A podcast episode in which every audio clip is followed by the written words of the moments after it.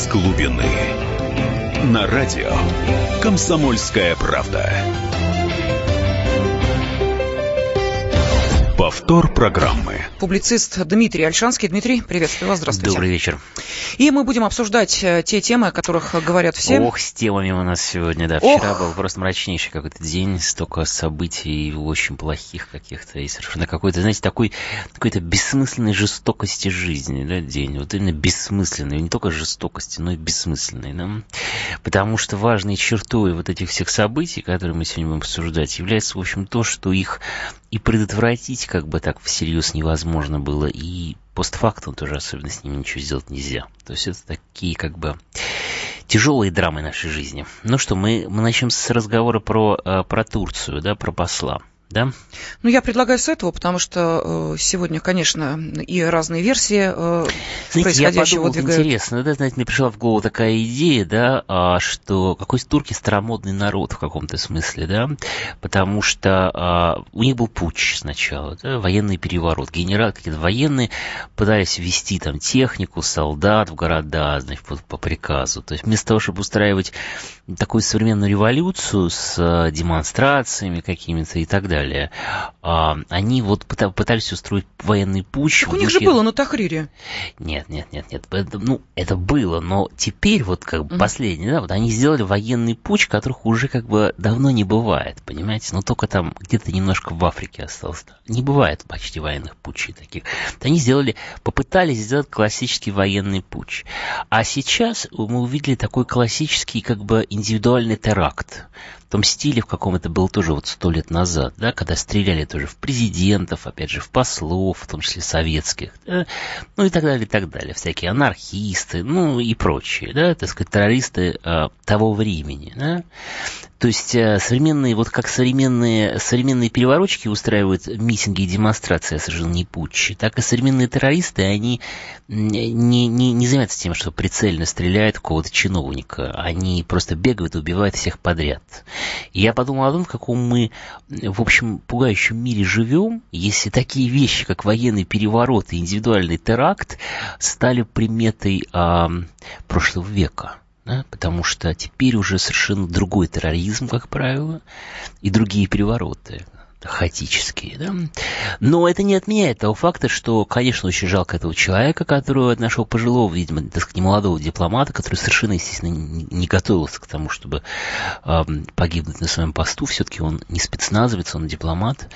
Очень жалко его и его жену, и, конечно, ужасная история. Э, но я не думаю, что с этим можно что-то сделать. Понимаете, я не думаю, потому что, э, как, да, Турция сейчас, в общем-то, ну, плюс-минус союзная, э, союзное государство по отношению к России. Я имею в виду, что она выступает не противником, а, в общем, как бы почти партнером более-менее, да.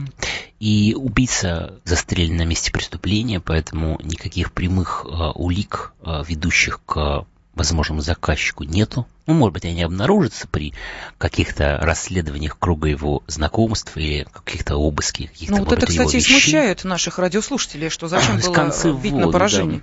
Да. Ну, теперь уже Как поздно, смогли, так да. и смогли. Да, поздно эти вопросы задавать. Вот. Но так или иначе, я не думаю, что тут возможно, во-первых, какое-то серьезное расследование, которое приведет к каким-то таким реальным заказчикам этого дела, если они есть.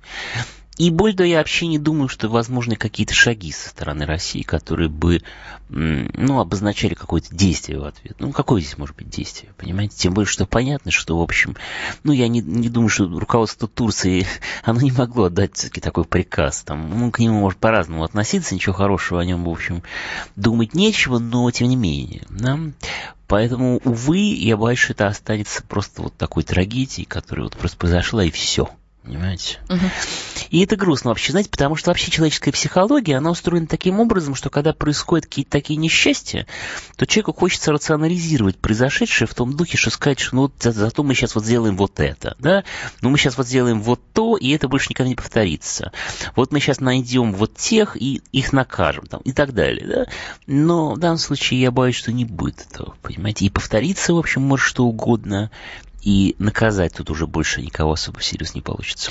Ну, вы знаете, э, в одном из мнений, вот в частности, э, Дмитрий Гудков э, в своей колонке написал буквально следующее, что это определенный урок элитам, что, мол, типа те времена 19-го, начала 20 века, они сейчас возвращаются, и вот как раз то, о чем вы сказали в самом начале, что это практика прошлая, одиночки, террористы, бомбисты и прочее, вот сейчас э, от массовых терактов будут переходить к истреблению нет, элит. Нет, нет, а? нет, это совершенно невозможно. Ну, mm потому что совершенно другой уровень охраны и безопасности. Это просто был такой прокол. Они, видимо, ну, как бы видимо, не, просто банально не подумали об этом. Понимаете, что будут нападать на на дипломат. Ну, просто им, видимо, совершенно не пришло это в голову всерьез охранять и прочее. прочее. А кроме того, может быть, даже, даже, может быть, знаете, мы не знаем всех подробностей. Может быть, даже пришло. Может быть, я сейчас напрасно их обвиняю. Ну, я имею в виду какие-то структуры наши охранные, которые этим занимаются. Может быть, им пришло. Но дело в том, что совершенно не факт, что этот человек не был непосредственно в охране там. Понимаете, он вообще очень похож на сотрудника охраны. И он буквально как бы местный как бы ФСОшник в переводе на наши деньги. Понимаете? Поэтому очень может быть, что у него было официальное право там находиться, в том числе и с оружием, понимаете? Было, было. И сейчас уже появляется информация именно об этом, что он был, кстати, в э, числе тех, кто защищал российское посольство, когда были акции протеста ну, по поводу вот, ситуации вот, в Алеппо. Да. Он как раз был одним из э, тех, э, кто стоял в оцеплении у российского посольства. И, естественно, что он был вхож также и туда, где был э, совершен этот теракт. Ну, кстати, может быть, это может быть, сам он решил так сделать. Угу. Это, может, просто он попал под влияние вот этой всей информационной волны, и я не исключаю, что нет тут никакого заговора. Может быть, это так на самом деле. Вот. Но неважно. Я думаю, что в целом уровень э, безопасности сейчас именно для начальства, для, подчеркиваю, для начальства, он сейчас таков, что я не думаю, что это возможно. Понимаете? Не думаю.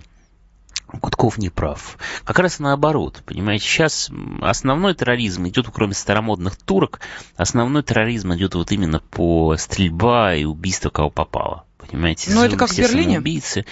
Да, да, вот берлинские события, классический пример, понимаете, какие-то грузовики, взрывчатка, автоматы, ну, что попало, хоть ножи, понимаете? У палестинцев сейчас вообще там ножи. То есть в этом смысле, конечно, теракты 20 века, где, там, скажем, захватывали заложников и предъявляли какие-то требования, понимаете, отпустите вот э, Петю и Васю, а мы отпустим этих, сейчас выглядит как, как абсолютно ретро, понимаете, uh-huh. абсолютно ретро. Вот. А ведь до сих пор, но, заметьте... Но заодно, кстати, uh-huh. да, прошу прощения, да. заодно, кстати, снялся такой вот страшной ценой снялся вот этот вечный вопрос, идти на переговоры с террористами или не идти на переговоры с террористами, который шел сквозь десятилетия, понимаете, в практике и там Израиля, и России, и Советского Союза, Германии, там, и Америки и так далее. Да, это же был очень важный вопрос. Вот выполнять их требования или не выполнять. А сейчас больше нет никаких требований, все закончилось, понимаете, все закончилось. Поэтому, как правило, уже вопрос так не стоит. Ну а почему, по вашему мнению, э, ни одна из э, террористических э, группировок сейчас на себя ответственность за этот теракт в Анкаре не взяла? А Ведь я думаю, такое что убийство. Ну, они могут и взять просто так на себя, естественно, но но они, может быть, действительно к этому не имеют ни малейшего отношения. Uh-huh. Понимаете, это совершенно не факт, что они к этому имеют отношение. Это такая вещь, которую он, поскольку он сотрудник, сотрудник этих всех органов, то, в принципе, чисто технически он мог это сделать и сам. Поэтому совершенно неизвестно. А с другой стороны, они могут это сейчас сделать просто так. То есть они могут эту ответственность как бы взять на себя а, просто в смысле пиара. Легко. Понимаете, мы это услышим сейчас, может быть. А может и нет. Так что здесь, да, здесь, увы, никакой логики прямой просто нету. То есть ответа на вопрос вот одного из наших радиослушателей, он сейчас э, пришел на WhatsApp, кому нужно убийство российского посла, а, очевидного ответа Оно нет. всем потенциально нужно, кто против нас воюет, понимаете? Там, в общем, все, все от этого только выиграли с той стороны. А конкретно это не значит, что кто-то из них это сделал. Это мог сделать кто угодно и, и никто конкретно. А, Но я напомню, что эм, российская сторона также будет принимать э, самое активное участие в расследовании этой трагедии. И э, будем смотреть, э, что скажут следователи, как будет идти расследование. Но я напомню нашим радиослушателям, что вы можете по ходу тех тем, которые обсуждает публицист Дмитрий Альшанский, также свои комментарии отправлять на номер WhatsApp 8 967 200 ровно 9702 или, пожалуйста, звоните по телефону прямого эфира 8 800 200 ровно 9702. 9702. Ну а более подробно о теракте, который произошел в Германии, мы поговорим буквально через две минуты. из глубины.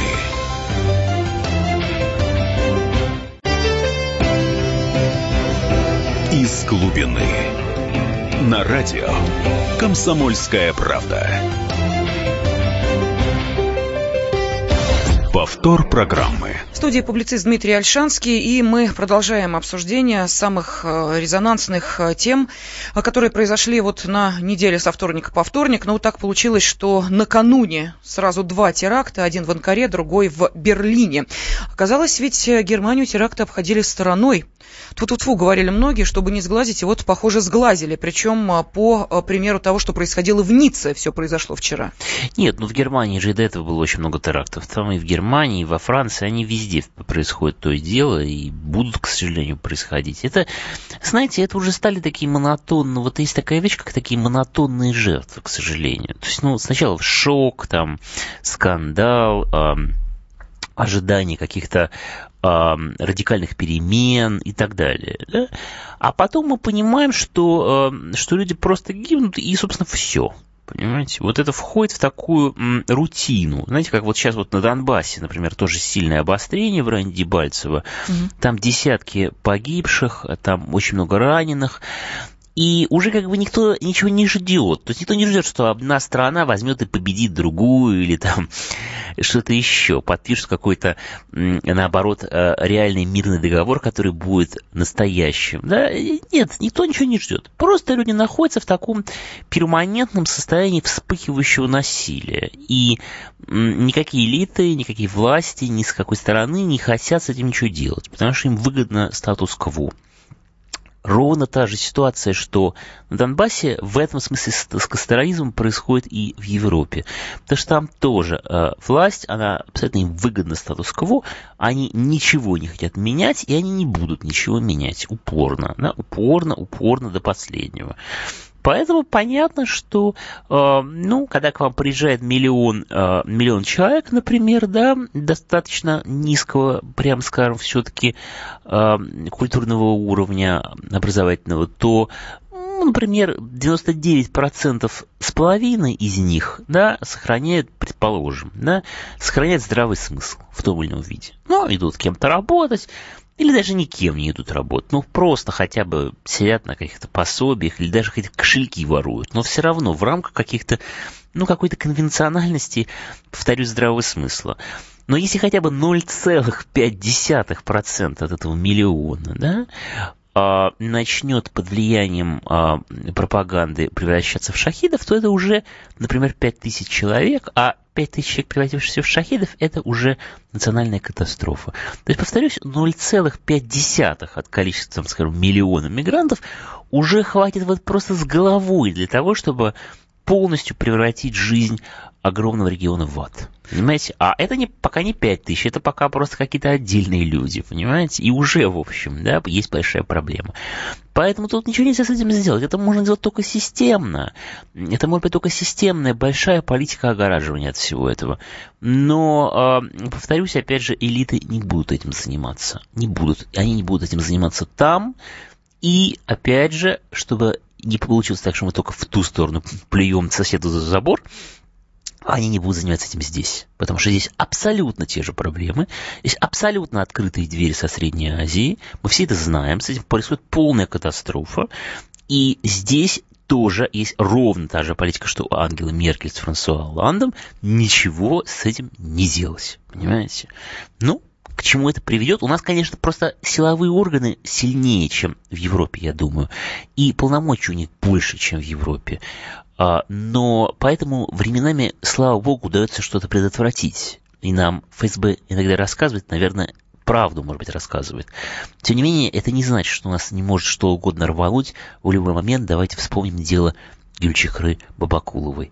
Вот классический случай. Человек машет ножом, кричит Аллах Акбар в Москве, в центре города.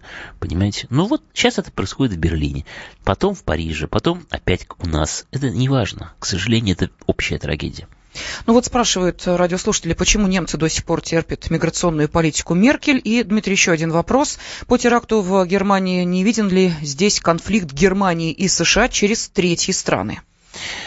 А почему немцы терпят? Потому что почему мы терпим, понимаете? Потому что когда есть статус-кво, который поддерживается всеми, а, властью, бизнесом, медиа, там, ну, всеми, то его очень сложно изменить, понимаете? Ну, то есть там есть какие-то силы, и, кстати, более активные, чем у нас, которые сопротивляются с некоторым даже все-таки успехом политическим для себя. Но сколько это продлится, к чему это приведет, мы не знаем. Но понятно, что ну, там очень активно работает пропаганда, абсолютно аналогична нашей. Такая же вот э, мультикультурность. Давайте, ребята, э, ну, у них это немножко в другой интонации подается, но тем не менее, понимаете, сопротивляться очень сложно. Правда, очень сложно. Но ведь шепотом-то немцы недовольны да, да, политикой Меркель. конечно, недовольны. И у нас люди очень недовольны национальной политикой в Российской Федерации. Очень недовольны. Ну вот можно поговорить с прохожими. Три четверти скажут, что это все кошмар. Понимаете?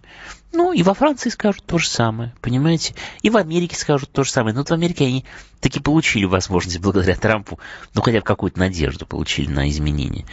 Это общемировая катастрофа, которая связана вот с этим великим переселением народов и совершеннейшей неспособностью и нежеланием пока элит э, что-то с этим делать. Ну, подождите, если люди с чем-то не согласны, а мы сейчас говорим о Европе, мы говорим о Германии, то на выборах они не голосуют за э, того, кто, собственно, довел ну, страну нет, до этого состояния. Постепенно они начинают, ну, как бы, нужно же сначала сформировать какие-то силы, которые представляют оппозицию в этом смысле, чтобы они стали известными, и так далее, чтобы они преодолели а, ну, во Франции такая оппозиция чтобы есть. они преодолели пропаганду против них а, очень активно. Там все-таки общественное мнение очень сильно. Ну, понимаете, это зомбируется не хуже, понимаете, Киселев, Соловьев, там все тоже есть. Ну, по-своему, в своей форме. Там везде есть пропаганда. Да? Она там есть, она тут есть, она всегда работает. И понятно, что она всегда воздействует на значительное количество людей. Поэтому ну, они сопротивляются и неплохо зовут альтернативы для Германии, партия, которая критикует все эти порядки. Она прямо на глазах набирает очки. Посмотрим, что будет дальше. Может быть, она станет действительно очень серьезной силой. Вот Марин Ле уже стала фактически очень серьезной силой, понимаете? Посмотрим, будет ли у всего этого шанс. Я надеюсь, что все-таки будет, потому что как-то, ну, жалко людей. Очень. Ну, хорошо, а если шанс будет у подобных политических партий, то чем это может обернуться для отдельно взятых европейских стран? Что Франция закроет гер- границы, Германия но ну, выгонит они беженцев? Будут, они будут сопротивляться до последнего, естественно. Это понятно, и, но да, какой исход-то может да, быть? но, ну, как, один из двух, что называется, или пациент жив, или пациент мертв. Может быть, они сумеют а, вмешаться и что-то поменять. Вот, кстати, по Трампу мы посмотрим вот в ближайшее время. Это будет первая ласточка. Вот что-то поменяется в связи с Трампом. Насколько он сможет выполнить хотя бы частично свои предвыборные обещания американцам. Или это останется, в общем, такими же пустыми разговорами, как, ну, скажем, обещание Обамы, который там получил Нобелевскую премию мира, обещал, что он закроет там Гуантанамо, что он вообще выведет это все до войска, пятое-десятое. Ну, в общем, все это по большей части все-таки не сбылось. Ну вот насколько сбудется у Трампа. И глядя на это, можно будет спрогнозировать уже, может ли что-то сбыться а, в обещаниях аналогичных сил а, в континентальной Европе. Ну, а... я поняла, Дмитрий, вот так э, тонко переводите э, сейчас э, на следующую нашу тему разговора. Речь идет, конечно же, о том, что э, прошел второй и последний раунд президентской гонки в США, и э, стало известно вот сегодня уже с утра, что Дональд Трамп э, взял 304 голоса выборщиков при минимуме для победы 270. Э, Хиллари Клинтон получила 232 голоса. Да, вот как я вам и говорил, все получилось Говорили в прошлый вторник. и стабильно. Да, да просто я высказывала опасения, что да, выборщики да, могут да, изменить свое тогда, мнение. Да, я тогда сказал, да, что не будут американцы э, превращать свою политическую систему в какой-то хаотический цирк, понимаете, на, на грани революции. Они не будут этого делать, они сохранят как бы порядок и спокойствие, так и получилось. Но эм, что, знаете, что мне во всем этом действительно интересно? Мне во всем этом интересно то, что э, не сама по себе передача власти в Америке, потому что я был уверен, то, что она образует именно так. Интересно именно то, почему там это возможно. Понимаете, вот у нас мы не можем себе представить эту ситуацию. И если мы ее себе представим, то она будет нам видеться в очень катастрофических тонах. То есть понятно, что ну, здесь невозможно себе представить просто вот ситуацию, что, ну, допустим, выдвинулся Навальный, например, на выборы, да, потом взял, выиграл эти выборы, ему передали власть, и все хорошо, понимаете, все отлично, понимаете, вот никаких проблем нет ни у кого. Понимаете, то есть, ну, происходит как э, какой-то какой оживляж, но все это находится вот в определенных рамках, да, и не нужно тогда бояться в этом смысле. Ну, Навальный, ну, еще там кто-то, понимаете, какая рай, оппозиционеры, вот, да, вот любые, да. Мы же понимаем здесь, что э, здесь не нужно этого допускать все-таки. И я сам, вот в прошлой программе я говорил о том, что того же Навального я бы, будь я на месте людей, которые принимают подобные решения, я бы не регистрировал на выборы президента России. Понимаете? Ну, я бы нашел бы повод или причину юридическую, по которой бы этого не сделал. Понимаете? Вас услышали, Дмитрий. Да, да. Вас услышали. Да. Вот э, мы сейчас должны прерваться. Да, давайте я продолжу после, после Обязательно. А, ну и, кстати, нашим радиослушателям мы тоже зададим вопрос. Можете ли вы представить себе, э, например, э, такого кандидата в президенты, как Алексей Навальный. Почему опять возникла эта тема? Мы об этом узнаете через 4 минуты, так что оставайтесь с нами. Из глубины.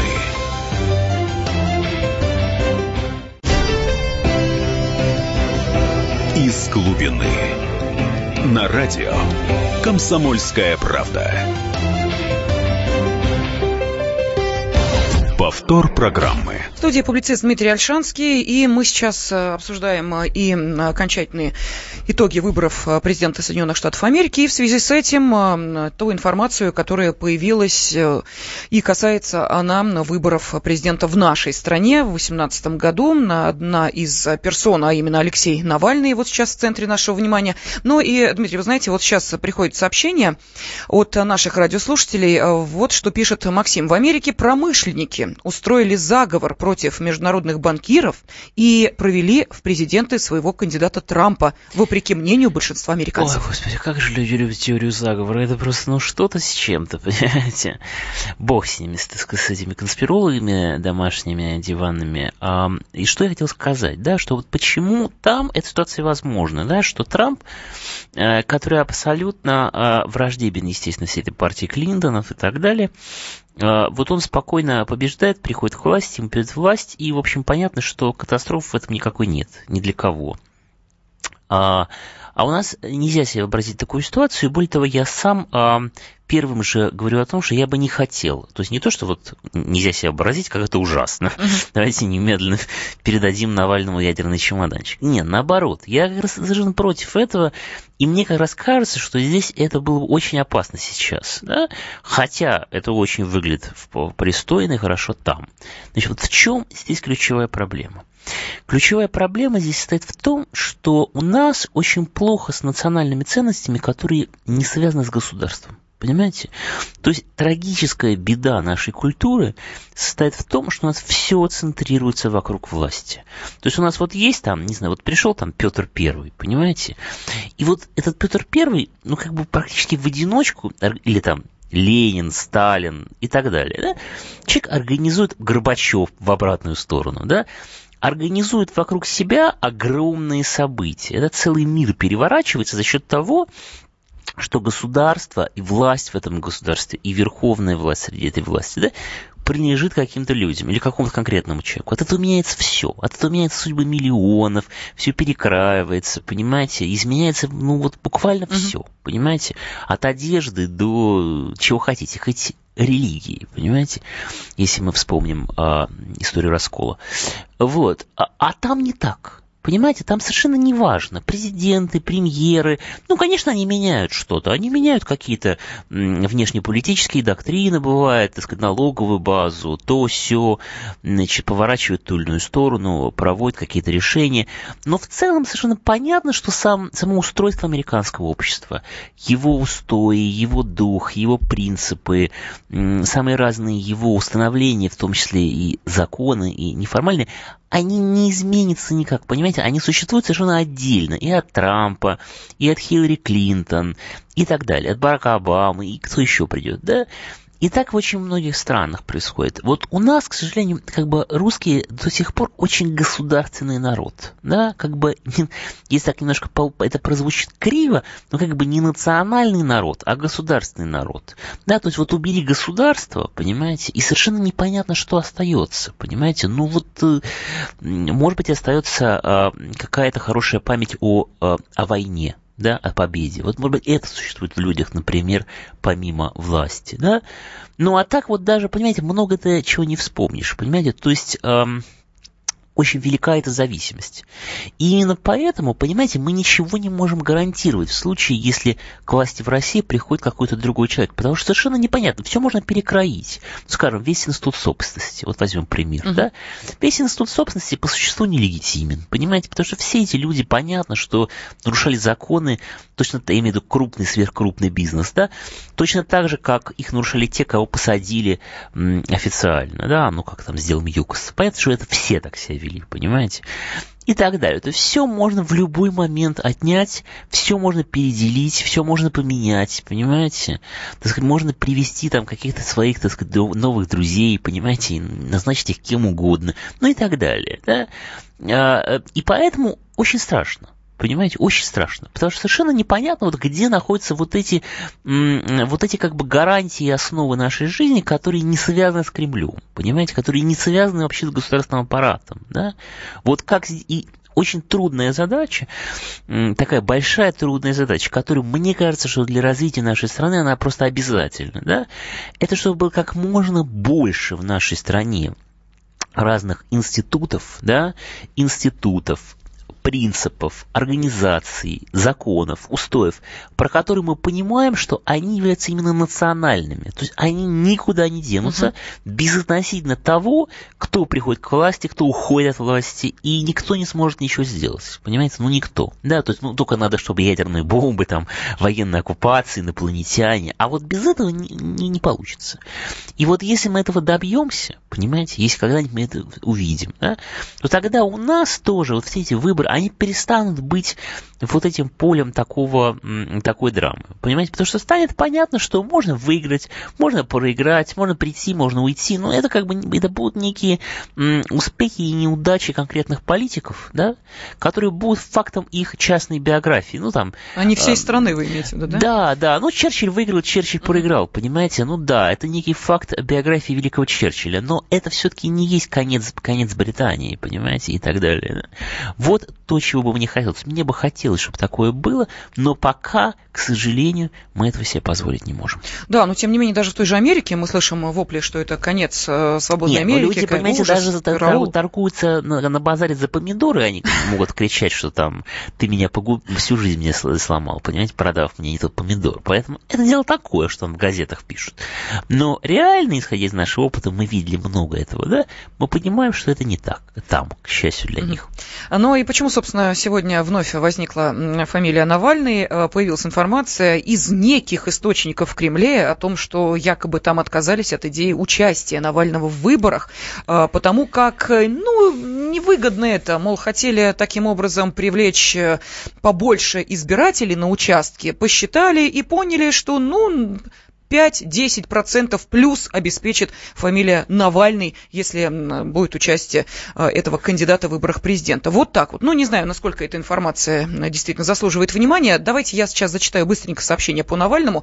Э, спросили, представляете ли вы Навального президентом? Нет Навальному, нет, пишет наш радиослушатель. Далее из Одинцова по поводу Навального. Да, он может стать президентом, если правительство Медведева будет проводить эту политику и далее народ уже на грани голода.